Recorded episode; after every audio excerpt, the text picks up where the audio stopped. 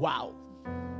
¿Cuántos estuvieron aquí la semana pasada y escucharon la prédica de Pastora María Ángel? ¿Cuántos fueron bendecidos por esta prédica? Habló muy alto, fue muy fuerte en mi corazón la cuestión de intimidad con Dios. Nosotros buscamos, una de las cosas que nosotros como iglesia vamos siempre a perseguir y a buscar es la presencia de Dios. Nosotros queremos hacer las cosas bajo la presencia de Dios. Si tú no escuchaste, tenemos a Spotify y también a podcast que puedes escuchar en tu celular y yo eh, te recomiendo que escuches porque fue una excelente prédica y creo que Dios nos habló mucho la semana pasada. Hoy día ah, yo quiero hablar con ustedes sobre un tema que Dios, que yo he estado meditando ya hace algún tiempo, que está en Primera de Reyes 18. Eh, si puedes abrir tu Biblia conmigo, Primera de Reyes 18, y pon tu dedito en el versículo 41. Eh, yo regresé de Brasil yo estuve en Brasil los últimos dos días, o perdón, yo estuve en Brasil el martes y el miércoles, el jueves ya estuve aquí. Y yo siempre regreso de estos viajes que voy a Brasil cansado porque no duermo mucho, pero también siempre regreso inspirado. Siempre regreso con más ganas de lo que Dios está por hacer, porque Dios está haciendo algo grandioso en Brasil y yo creo que Dios está liberando algo sobre nosotros también. Amén. ¿Sí? Y yo creo en todo eso. Yo oro y pido a Dios, Dios, estira mi espíritu para entender lo que tú estás haciendo en Ecuador y que nosotros no nos quedemos atrás de tu movimiento en el mundo. ¿Cuántos saben que Dios está moviéndose por la iglesia mundial? Dios está haciendo eso. Y nosotros como, como yo les voy a dar un, un consejo. Un consejo que una vez yo aprendí fue muy sabio. No te quieres encerrado solo en lo que Dios está haciendo en Ecuador. No te quieres encerrado solo en lo que Dios está haciendo en los países cercanos, Colombia, Perú. No, tienes que abrir tu mente y hoy con un mundo tan tecnológico nosotros tenemos que abrir nuestra mente para ver lo que Dios está haciendo en la tierra. Tenemos que ver Dios ¿Cuál es tu movimiento? ¿Qué estás haciendo en Europa? ¿Qué estás haciendo en Estados Unidos? ¿Qué estás haciendo en México? ¿Qué estás haciendo en Argentina? ¿Qué estás haciendo en Londres? ¿Qué estás haciendo en Australia? Tenemos que comenzar a tener una mente un poquito más globalizada y comenzar a ver que Dios se está moviendo. Si tú comienzas a escuchar los testimonios de lo que Dios está haciendo en otros países, tú vas a quedar, te vas a quedar loco porque Dios se está moviendo de forma grandiosa en otros lugares y nosotros no estamos atrás. Dios está moviendo en Ecuador también. Amén. Amén. Amén. Están con calor, ¿no? Ok, chévere. El primer culto no estaba tan calor así, pero ahora ya el sol ya vino con todo. Ok, pero a lo que voy, a lo que, lo que quiero hablar hoy es lo que Dios me ha estado hablando esta semana entera, que es Primera de Reyes 18, y aquí está la historia de Elías. Eh, si vas a ver, es luego de la pelea, de la guerra, de la lucha en contra de los profetas de Baal, y el tema que quiero dar hoy es reconociendo estaciones, reconociendo las estaciones. Entonces quiero leer con ustedes Primera de Reyes 18, versículos 41 al 46. Dice así. Entonces Elías dijo a Acab, sube, come y bebe, porque una lluvia grande se oye. Acab subió a comer y a beber. Elías subió a la cumbre del Carmelo y postrándose en tierra puso su rostro entre las rodillas y dijo a su criado, a su criado, sube ahora y mira hacia el mar. Y él subió y miró y dijo, no hay nada. Y él le volvió a decir, vuelve siete veces. A la séptima vez dijo, yo veo una pequeña nube como la palma de la mano de un hombre que sube del mar. Y él dijo, ve y di a Acab, unce tu carro y desciende para que la lluvia no te ataje. Y aconteció, estando en esto, que los cielos se oscurecieron con nubes y viento y hubo una gran lluvia. Y subiendo acá vino a Jezreel, a Jezreel. Y la mano de Jehová estuvo sobre Elías, el cual ciñó sus lomos y corrió delante de Acab hasta llegar a Jezreel.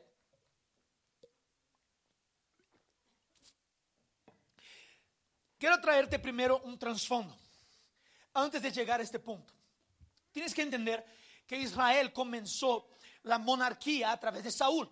Después de Saúl sabemos que viene David, después de David Salomón. Pero los reyes que vinieron después de Salomón comenzaron a hacer lo que era malo ante los ojos de Dios. Y ahí Dios comienza a, más bien Dios levanta profetas y cuando llega Acab al trono, que era una persona que se había desviado del propósito de Dios.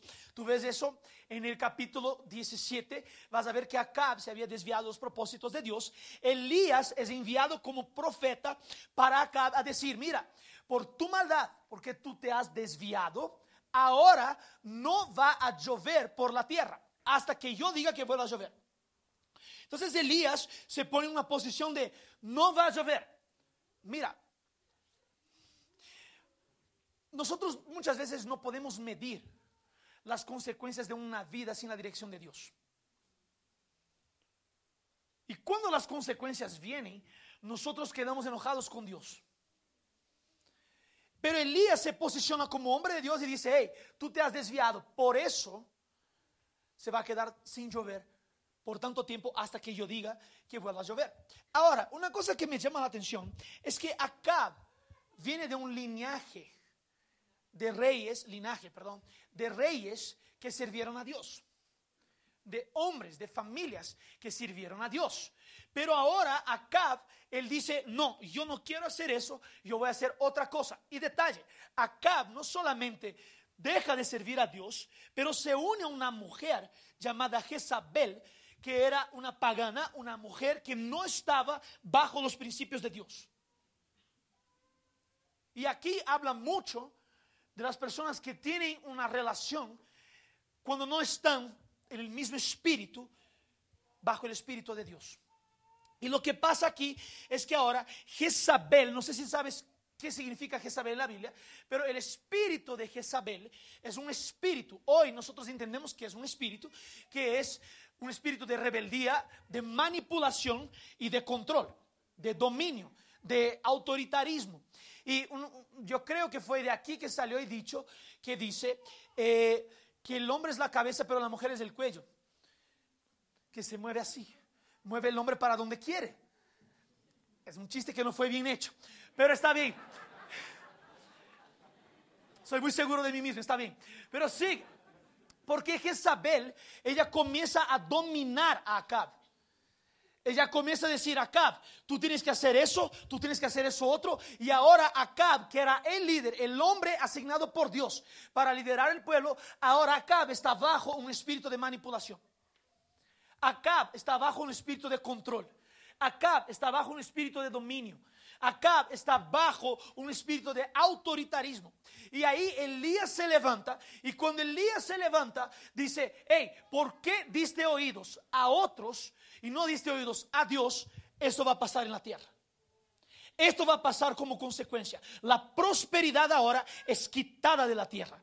La prosperidad es quitada de la tierra. Mira una cosa, es tan importante cuando nosotros salimos, entender que cuando salimos bajo la dirección de Dios, la prosperidad que Dios tiene, se cesa.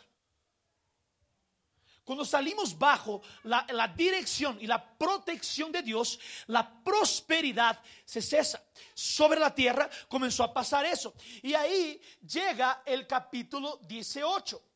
Porque ahora Elías se va a un lado y ahora regresa. Y cuando regresa, Elías ahora quiere eh, eh, retar o desafiar los profetas que Jezabel había levantado. Los profetas que servían a Baal. Entonces ahora mira una cosa. Acab era el hombre asignado por Dios para liderar el pueblo. No lideró el pueblo. ¿Qué pasó? Se levantó una, una, mujer, una otra líder de un otro Dios que comienza a liderar el pueblo. Elías ahora dice, no, eso no está correcto, yo voy a hacer una cosa, vamos a ver quién es Dios. Y le reta ahora a los profetas de Baal. Y dice, vamos a subir al Monte Carmelo y vamos a hacer lo siguiente, ustedes van a construir un altar, yo voy a construir un altar. ¿Y quién? El Dios que responde con fuego, este es el Dios verdadero. Elías no estaba desafiando solamente a los profetas, él estaba desafiando la autoridad de Jezabel sobre un pueblo. Elías se pone en una posición de retar y decir, hey, tú dices que tienes autoridad, pero déjame decir quién tiene la autoridad aquí. Tal vez el rey perdió la autoridad porque se desvió de Dios. Pero déjame decir que hay una persona que está posicionada para retomar la autoridad del, del que tiene autoridad. Y Elías ahora se posiciona en ese lugar.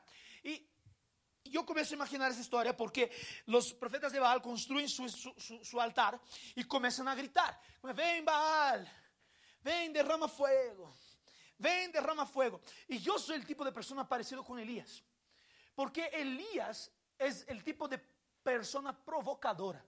¿Cuántos conocen a una persona provocadora en sus vidas? Yo soy ese tipo de persona. Yo soy ese tipo de personas. Y Elías decía así, tal vez no te está escuchando. Habla más alto. Y sabes las personas que entran en la provocación. Esas personas son las mejores de ser provocadas, ¿verdad? Que tú provocas y la persona entra en la provocación. Y tú vas dando cuerda y cuerda y cuerda y cuerda. Y la persona entra en la provocación. Yo, yo, yo soy así. Yo soy, yo, yo, es una debilidad mía. Yo digo que soy así porque yo veo que la persona entra en lo que estoy diciendo. Es ahí que me da más ganas de decir. Y Elías creo que estaba en esta posición. Porque él decía, eh, habla más alto porque Baal nos está escuchando. Y ahí el pueblo aquí comienza, ¡Ah! Y Elías dice, tal vez está dormido, grita más alto. ¡Ah, comienza a gritar más alto. Pero ahora ellos no comienzan solamente a gritar, ellos comienzan a lastimarse, a lastimar su cuerpo para que a través de la sangre de ellos se pudiera ser escuchado. Ahora, piensa en una cosa. Elías comienza a provocar. Yo, yo cuando jugaba fútbol, fútbol, yo intenté, no soy mejor, pero intenté. Eh, yo siempre provocaba siempre provocaba a las personas. Me pateaba yo digo, da más duro. Yo aguanto, da más duro. Porque eso le provocaba a él. Tarjeta floja, chao. Yo siempre fui así en los campeonatos que jugué. Entonces yo comienzo, yo de verdad me pongo en la posición de Elías, porque yo veo cómo una provocación puede picar a una persona. Y Elías les picó tanto que ellos no estaban aguantando solo gritar, que tuvieron que lastimar su propio cuerpo. Pero ahí quedaron 12 horas y nada funcionó. Medio día intentando y nada funcionó. Elías ahora tiene su chance, su oportunidad de probar que Dios era la autoridad máxima sobre Israel. Elías construye el altar. La Biblia dice que Elías prepara 12 piedras. Elías cava un hueco como un río que va, alrededor del altar. Elías mata un buey y comienza a cortarle parte a parte para organizar el altar. Elías no ofreció cualquier cosa, Elías ordenó antes de recibir el fuego. Y ahí dice, llena de agua, llena de agua. Elías, pero ya se está acabando, llena de agua. Elías no está lloviendo, llena de agua. Elías no tenemos, llena de agua. Mira, la cosa que faltaba fue la cosa que él usó para demostrar que Dios era poderoso. Lo que faltaba, lluvia, sin tres años, sin tres años sin llover. Lo que faltaba fue lo que Elías dijo, llena, porque Dios va a venir. Llena de agua, pero no tenemos, llena de agua, no tenemos agua, llena de agua. Y agua en la Biblia significa espíritu. Cuando Elías dice, no va a llover, el Espíritu de Dios no iba a operar por el tiempo que fuera determinado. Pero ahora Elías dijo, dijo hey, estoy preparando porque viene una nueva temporada. Puede poner agua porque ahora el Espíritu va a venir. Y cuando llena de agua, Elías dice, Señor Dios, muestra hoy que tú eres Dios sobre Israel. Un fuego viene y consume todo el sacrificio, todo el altar. ¿Qué pasa aquí? Elías ahora va y mata a todos los profetas de Baal. Mata a los 400 profetas de Baal. Y ahí llegamos, ¿en dónde llegamos? Llegamos ahora en el versículo 41. Y es tan lindo porque Elías mata los profetas, gana la batalla. Pero antes de entrar en eso, les hago algunas preguntas. Primero, Elías recibió de Dios que tenía que retar a los profetas de Baal. Dios no le dijo, de, ve y reta a los profetas. Otra pregunta. Elías esperó una confirmación que debería hacerlo. No. Tres, Elías quiso mostrarse a sí mismo como profeta. No. Esa es la motivación. Tal vez sea por eso que Dios apareció este día. Porque Elías dijo, Señor, yo hoy oro para que tú muestres que tú eres Dios sobre Israel. Elías no hizo la oración, Señor, ay Señor, yo oro para que reconozcan que yo soy profeta. Señor, yo oro para que reconozcan mi autoridad. Yo oro para que reconozcan que tú estás conmigo. No, Elías oró y diciendo, Dios, hoy oro para que tú desciendas con fuego, para que tú te muestres que tú eres Dios sobre Israel. Y es tan loco porque yo comienzo a pensar, Elías, no sé, tal vez era un, ratito loco, porque él se volvió y dijo, bajo mi palabra no va a llover. Y bajo mi palabra vuelve a llover.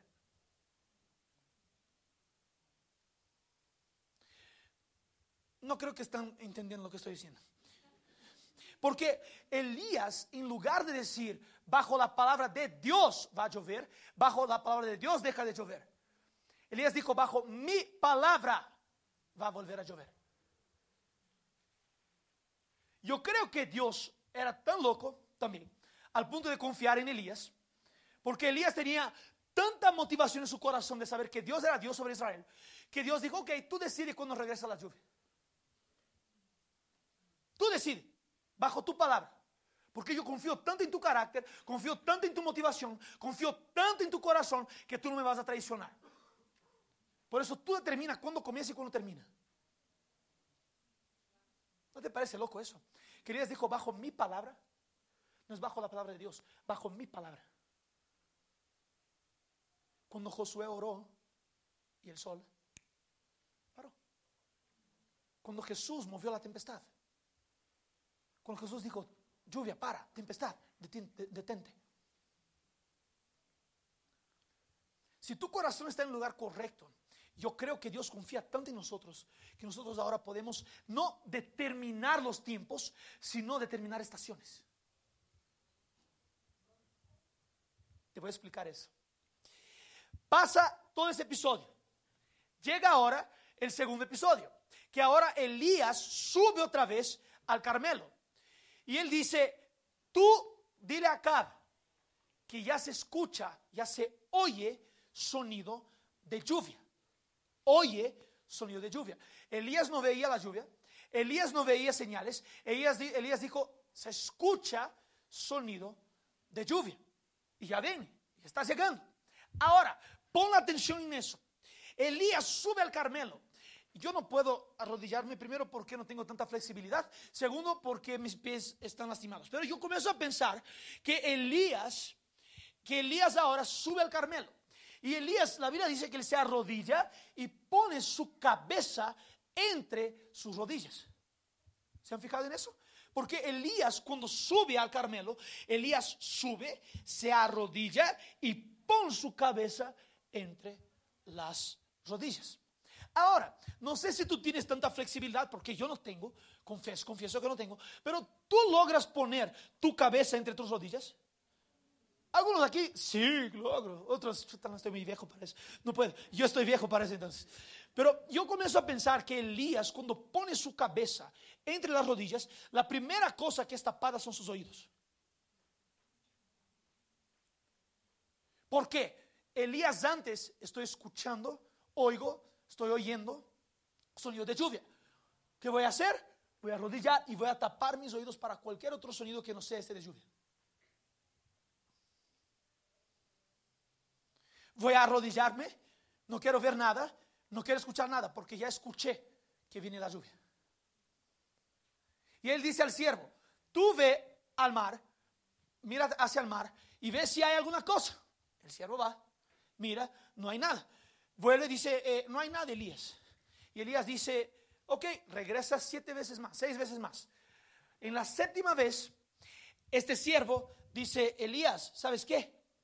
Eh, yo veo que sale del mar una nube del tamaño de la mano de un hombre.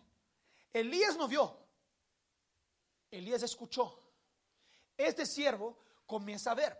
Ahora, Elías cuando escucha que él ve una señal, de, una, nube del tamaño de la mano del hombre, Elías inmediatamente le responde, di a Acab que prepare su carro porque va a llover.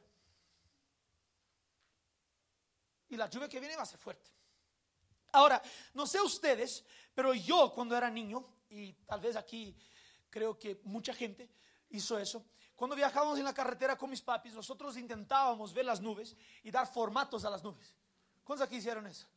Ay, es un oso. Ay, es un león. Ay, eso parece más una jirafa. Ah, eso aquí parece más, no sé, alguna cosa. Un perrito, un, conejo. Entonces nosotros pensábamos en ese tipo de cosas. Pero ahora, eran nubes grandes. Eran nubes grandes porque nube que puedes ver, grandota. Pues, y si no haces eso con tu hijo, enséñale, por favor. Le va a generar creatividad después, de tu vida. Pero ahora, mira eso. Y, y nosotros, bueno, y ahí este tipo llega a Elías y dice, veo una nube del tamaño de la mano de un hombre, chiquita. Elías dice, va a llover. Ahora yo me pongo en el lugar del siervo. Yo me pongo en el lugar del siervo. ¿Por qué? Mira, no sé si ustedes ya fueron a un lugar muy caliente, pero caliente demasiado. En donde no hay nube, literalmente. ¿Cuántos aquí ya estuvieron en un lugar así? La primera nube que ves quieres correr y entrar abajo, ¿verdad? porque está demasiado calor. Yo soy de una ciudad que llega en su verano a 48 grados, Río de Janeiro, con sensación térmica de 55, 56. Es demasiado calor y no llueve. Es un calor fuertísimo. Y yo comienzo a pensar, cuando yo estoy en el, cuando estaba, cuando viví en Río, yo comienzo a pensar, lo que quiero es una sombra. Hasta la sombra te quema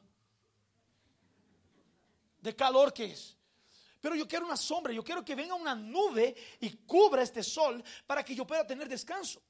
Entonces yo comienzo a pensar, y ahí cuando vemos una nube de esas es porque sabemos un poquito de biología, creo que todos fuera al colegio, que sabemos que el agua eh, se calienta por el calor, sube, forma la nube y esto viene en forma de lluvia, ¿verdad? Todos sabemos eso y si no sabes, regresa al high school, regresa al colegio, porque necesitas aprender eso, es básico. Pero ahora, yo comienzo a pensar que este hombre ve una mano y Elías dice, va a llover. Y este hermano comienza a pensar, está loco este Elías es una nubecita tan chiquita. Piensa, ni me cubre para la sombra. ¿Cómo puede decir Elías que esto es lo que va a traer la lluvia? ¿Cómo puede pensar Elías que es eso que va a traer la lluvia? Ahora, yo quiero traerte aquí una cosa que Dios puso en mi corazón. Muchas veces recibimos señales de Dios que a nuestros ojos parecen chiquitas y no damos oídos a las señales, no ponemos atención a las señales que Dios está dando y perdemos el potencial que esta señal carga. Perdemos el potencial que esta señal está cargando. Yo comienzo a pensar en eso, porque muchas veces nosotros, Dios dice, voy a hacer eso. Dios dice, voy a hacer eso. Da una señal. Y nosotros decimos, no, eso no puede ser Dios, es cosa de mi cabeza. Y cuando eso pasa, nosotros más bien estamos mirando solo el tamaño de la señal y no el potencial de la señal. Este siervo no estaba mirando el potencial de la señal, estaba mirando el tamaño de la señal. No, pero ¿cómo una, una manita así puede traer tal lluvia? ¿Qué estás diciendo? Son tres años sin llover y me dices que esta nube va a traer lluvia. Ignoramos el potencial de la señal. Y pedimos señales y señales y señales y señales. Y cuando Dios da, decimos, es muy chiquita. Es muy chiquita esta señal. Pero Elías ya había escuchado. Elías oyó que estaba viniendo la lluvia. Pero este otro solo vio la señal y cuando Elías dijo, ok, esa es la señal de lo que yo escuché, viene la lluvia, manda a preparar el carro porque ya se va, se va a llover. Y comienza a llover sobre la tierra. Eso es lo que el texto dice. Esta semana pasada, esa semana que pasó, eh, nosotros muchas veces no pensamos y no vemos las señales que Dios está realizando en nuestra nación, en Ecuador. y pensamos, no, es solo una ley del aborto que no fue aprobada. No es solo. No es solo eso. Estuvo la mano de Dios ahí. Yo sé, porque yo estaba hablando, estuve hablando con un asambleísta y él me dijo, Daniel, vamos a perder la votación. Vamos a perder. Tengo mensajes aquí en mi celular. Vamos a perder. Estamos en minoría. Los pro vida. Pero ahora, si tú no crees que esa es una señal de la mano de Dios y de que la lluvia está viniendo, estás ignorando el potencial de la señal.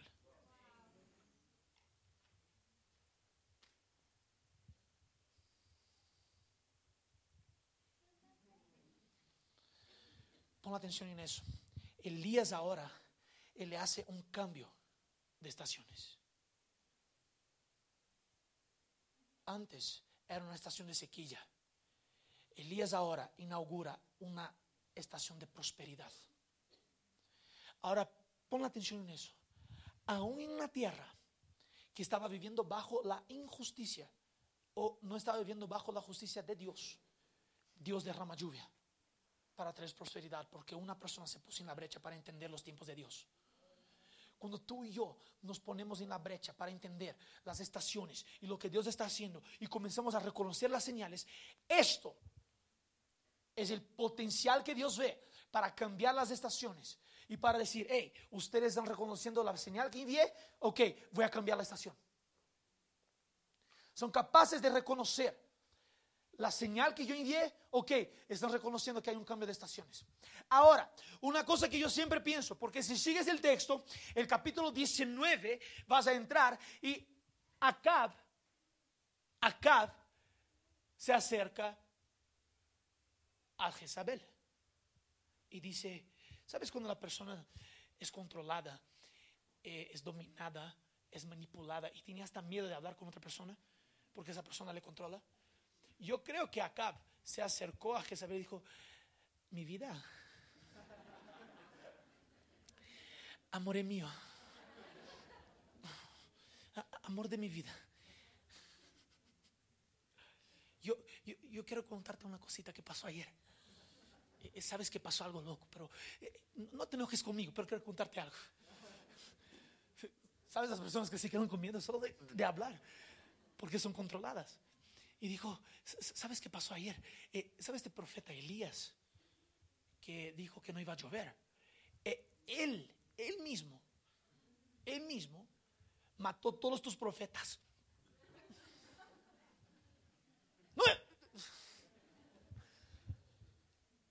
Y ahora Acab le dice a Jezabel, porque era controlado, le dice a Jezabel, lo que Dios había hecho a través de Elías. Lo más interesante ahora es que Acab, en el versículo, capítulo anterior, Acab, Elías dice, va, ve, come y bebe. El versículo siguiente dice, Acab se fue, comió y bebió. Porque vio los frutos. Vio que la palabra que salía de Elías era verdadera.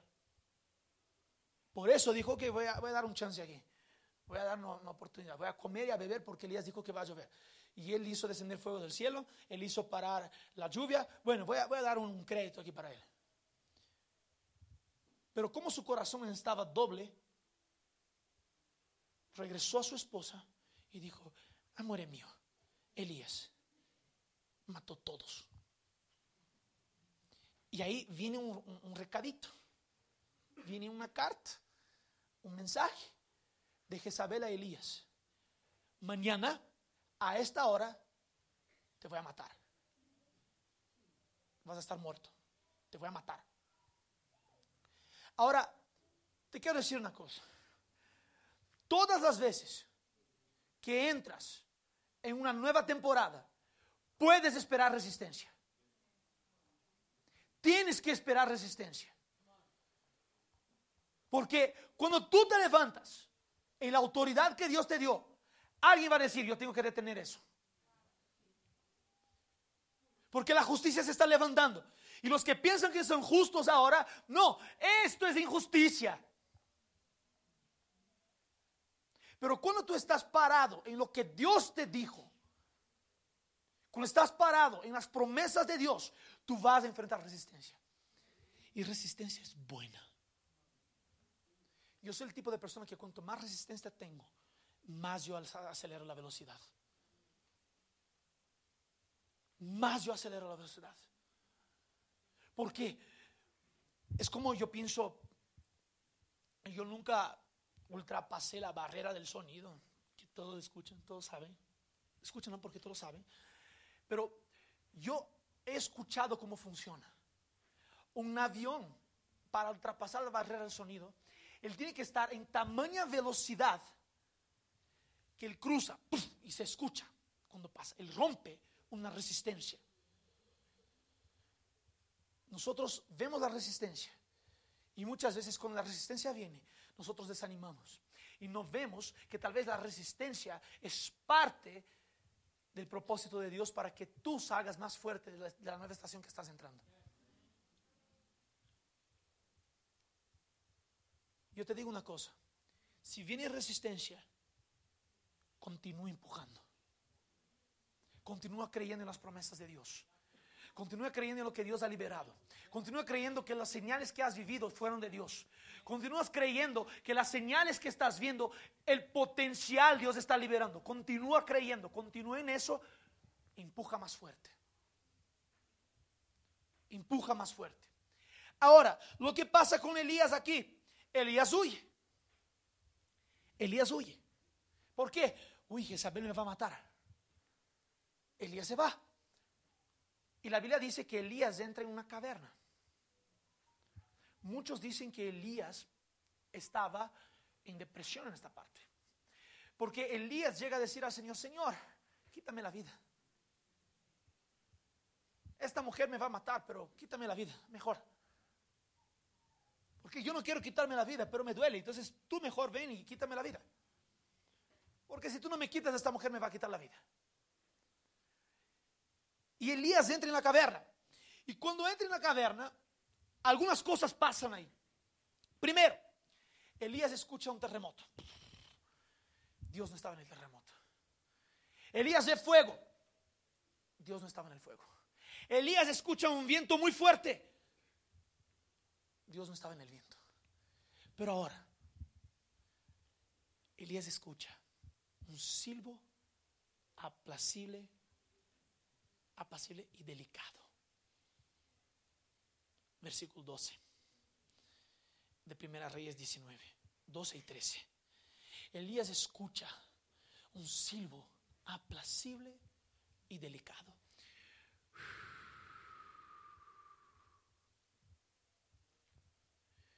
Elías entiende, Dios está ahí. Pero ahora, Elías vio el terremoto, Elías vio el fuego, Elías sintió el viento, pero Elías oyó el silbo aplacible y delicado.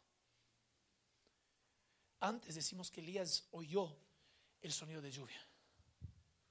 Y ahora Elías oye otra vez el silbo y reconoce que Dios estaba ahí. La Biblia dice que la fe viene por él y oír la palabra de Dios. No es por el ver, no es por lo que yo veo. Yo no me guío por vista, yo me guío por lo que escucho, yo me guío por lo que oigo. Estoy oyendo testimonios, estoy oyendo lo que Dios está hablando a mi oído. Por eso yo tapo mis oídos a cualquier otra cosa que no venga de Dios a mi vida. Elías huyó. Y ahí es cuando Elías dice, Señor, pero tú tienes tanto amor por Israel. ¿Y por qué me has, dejado solo como profeta? Y aquí está la noticia excelente. Dios le dice, no estás solo. He guardado siete mil que no se doblaron a Baal, que no se doblaron a Jezabel y que están como tú guardados. Yo he separado siete mil para mí. Entonces, no eres solo tú, eres tú y siete mil más. Mira, y aquí yo quiero apuntar una cosa bien fuerte. Porque cuando enfrentamos resistencia, la tendencia es bajonearnos, es huir de la situación porque la, resistencia está fuerte. Elías huyó. Elías no tuvo una palabra de Dios para huir, simplemente huyó. Pero cuando Elías huye, Dios le va a encontrar. Mira, si tú estás intentando huir del lugar de resistencia, Dios te va a encontrar para posicionarte allá otra vez. Ahora solo pon atención en eso, pon atención en eso. Muchas veces pensamos que Dios solo se manifiesta cuando tenemos, ¡ya, cara! Sos así. O entonces que Dios solo se manifiesta cuando todos están en el piso. O entonces Dios solo se manifiesta cuando todos están orando en lenguas. No. Con Elías, Dios se manifestó con un silbo apacible y delicado. ¿Sabes por qué? Porque Elías no necesitaba estar en el piso a esa hora. Porque Elías no necesitaba estar saltando a esa hora. Elías no necesitaba estar orando en lenguas a esa hora. Elías necesitaba de consuelo. Elías necesitaba de alguien que viniera y dijera, yo te abrazo, yo estoy contigo. Por eso Dios dice, no huyas de lo que yo tengo. Pero te voy a decir, para que entiendas que no debes huir, yo te voy a aparecer de una forma que necesitas, en forma de consuelo. Y ahora Dios aparece en forma de consuelo para Elías. Y Elías comienza a sacar todo lo que tenía Dios, que solo. Estoy solito, Dios. Y muchas veces cuando huimos de la resistencia nos sentimos solos. Pero Dios nos va a encontrar y va a decir, no eres solo tú quien estás resistiendo. He guardado otros siete mil que también están resistiendo. He guardado otros hombres y mujeres que no se doblaron a Baal, no se doblaron a las falsas, eh, a las falsas verdades que están siendo liberadas, no se doblaron a ese tipo de cosas. Ellos están guardados ahí. No está solo. Elías, según mi conjetura, Elías creo que se levanta y dice, ok, no estoy solo. Y Dios le dice a Elías, ok, va y unge a Jehús como rey sobre Israel y a Eliseo en tu lugar como profeta. Y yo siento que Dios nos quiere llevar a un lugar de reconocer que las estaciones están cambiando. Mira, yo no quiero asustarles para nada, para nada.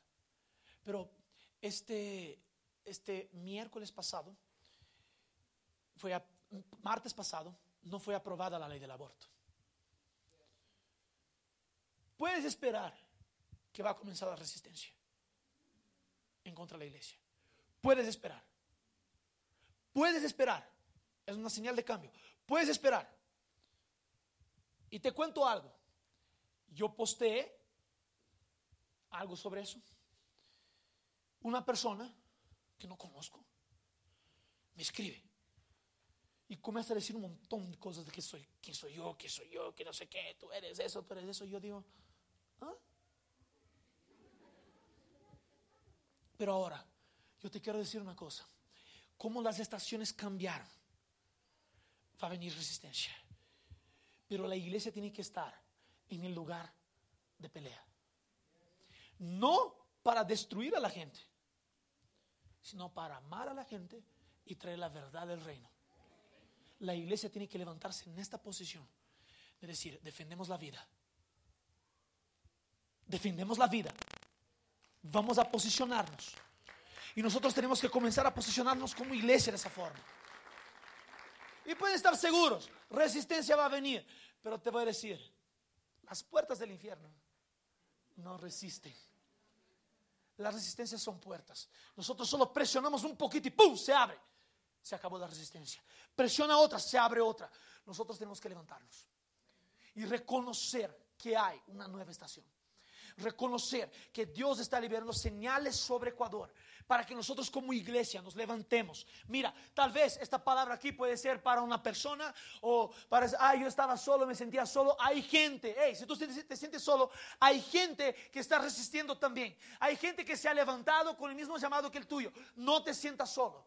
Pero ahora, a lo que voy es, no es una palabra individual, eso aquí es una palabra comunitaria. Yo creo que Dios está levantando la iglesia y nosotros tenemos que reconocer eso. No es tiempo de huir. Es tiempo de resistir. Es tiempo de avanzar. Es tiempo de decir, si viene resistencia, vamos a avanzar. ¿Tiene sentido lo que digo? Están callados. Creo que es el calor, ¿no?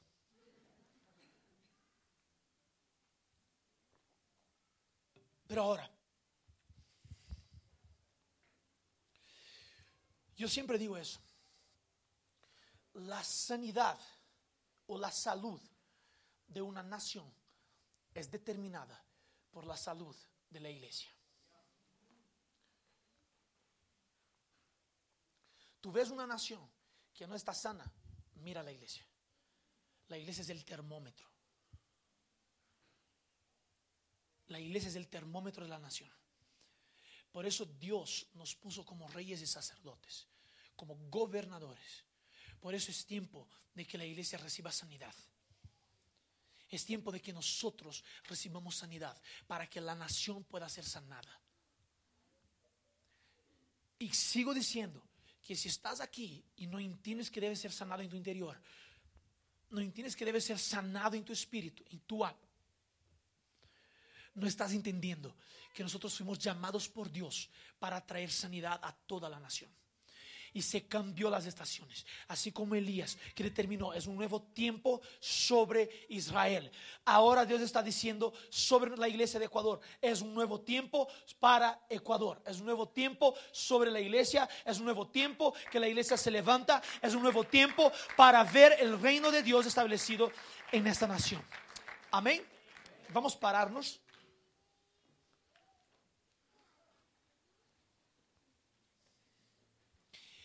Yo, siento de orar por cuatro cosas. Sentí de orar por cuatro cosas. La primera,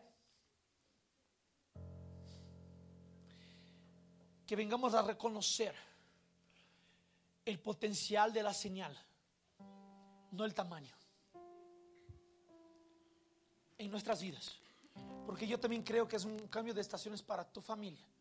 Yo creo que es un cambio de estaciones para tu trabajo. Yo creo que es un cambio de estaciones para tu eh, colegio, universidad. Yo creo que es un cambio de estaciones. Segunda cosa, yo quiero orar. Quiero orar para que vengamos a reconocer, vengamos a reconocer que no estamos solos. Que tú no estás solo. Que hay siete mil que aún no se han doblado. La tercera cosa, tenemos que reconocer que es un nuevo tiempo sobre la iglesia ecuatoriana. No piensa solamente en la parte individual. No es un tiempo solo para la parte individual, es un tiempo para la iglesia ecuatoriana. Nosotros aquí en Momentum siempre hablamos de eso. Hablamos que somos una iglesia que va a servir al cuerpo. Nosotros no estamos para competir con otras iglesias, nosotros no estamos para hablar mal de pastores, nosotros estamos para abrazar y para levantar otras iglesias. Y si tú estás aquí, nosotros siempre decimos, no abra tu boca para hablar mal de otros pastores. Por favor, porque queremos bendecir a las iglesias. Estamos aquí para eso, porque sabemos que es un nuevo tiempo y si Dios nos llamó para liderar eso, vamos a liderar. Si no somos nosotros, si, no somos nosotros que vamos a liderar, ok, vamos a apoyar a quien va a liderar, no importa. Pero vemos que es un nuevo tiempo sobre Ecuador. Y la cuarta cosa que quiero orar.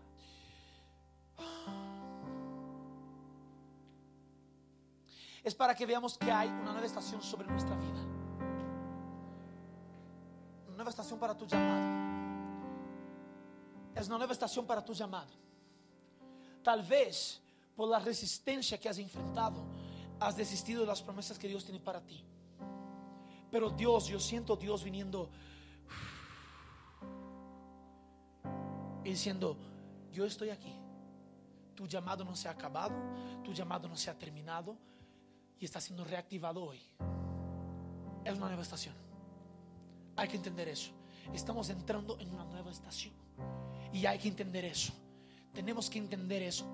Y, sabes cuál fue el chiste de eso? Es porque justo hace una semana creo que se cambió de invierno, ¿no? Que cambió la estación. Y Quito normalmente es un calor chéverazo, pero está frío y está lloviendo bastante. Y yo llego a un señor, estaba en el taxi y me dice, no, no estaba en el taxi, perdón, era un chico que me estaba trayendo del aeropuerto. Y me dice, él me dice, ¿sabes que ha hecho un montón de frío estos días? Ha cambiado la estación. Y cuando hay un cambio de estación, hay incomodidad. Cuando hay un cambio de estación, hay incomodidad. Porque estabas acostumbrado con calor, calor, calor, calor. Calor y más calor. No llovía. Pero ahora, cuando cambias, ya no hay más aquel calor que había. Yo creo que Dios nos pone de esa forma para que entendamos, no hay forma de quedar cómodo en tu llamado. Y yo sentí Dios diciendo, no hay forma. Si tú te pones cómodo en tu llamado, yo voy a generar una situación para sacarte de la zona de comodidad. Yo creo que Dios está liberando eso hoy, sobre ese lugar. Vamos a dar las manos a la persona que está al lado nuestro. Yo quiero orar sobre estos cuatro puntos sobre tu vida hoy. Vamos a cerrar los corredores. Cierra los corredores, por favor. Así que, Padre, hoy oramos para que podamos reconocer las señales que tú has liberado. Dios, nosotros decimos que no vamos a fijarnos en el tamaño de la señal, sino en el potencial de la señal. Padre, no importa el tamaño de la señal, sabemos que es una señal de una mudanza, de un cambio de estaciones en el nombre de Jesús. Señor Dios, la segunda cosa que oro hoy es para que veamos que hay una nueva estación sobre nuestra vida personal. Hay una reactivación de llamado. En el nombre de Jesús, hay una reactivación de llamado. Tú no estás solo. Hay una reactivación de llamado. Dios te levanta hoy y Dios te dice, yo vengo en un silbo apacible y delicado para que te sientas consolado, para que te sientas animado, para que te sientas levantado. Por eso tal vez estás tan incómodo, porque Dios te está transicionando de estaciones. La tercera cosa que oro hoy en el nombre de Jesús es para que no vengamos a sentirnos solos. Ahora, dale una aplastadita en la mano de la persona, bien tranquila, bien suave. Y yo quiero declarar que no estás solo. Por más que la vida pueda hacerte sentir solo, no estás solo. Dios ha levantado una iglesia. Dios ha levantado hombres y mujeres para estar contigo en tus tiempos de angustia, en tus tiempos de tristeza. Y yo declaramos hoy que somos un lugar en donde las personas ven Dios en nosotros. En el nombre de Jesús, en el nombre de Jesús y Padre, la cuarta cosa que quiero orar es para que entendamos que hay una nueva estación sobre la iglesia ecuatoriana. Padre, yo oro ahora. Yo declaro los ojos de líderes de esta nación, líderes eclesiásticos, líderes de iglesias. Yo oro ahora para que sus ojos se abran en el nombre de Jesús.